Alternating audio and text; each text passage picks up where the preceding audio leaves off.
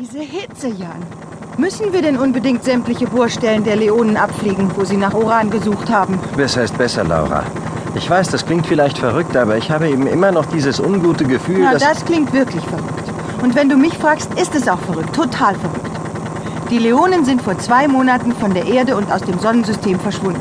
Sie haben uns zugesichert, sich niemals wieder bei uns blicken zu lassen. Und sie haben sich daran gehalten.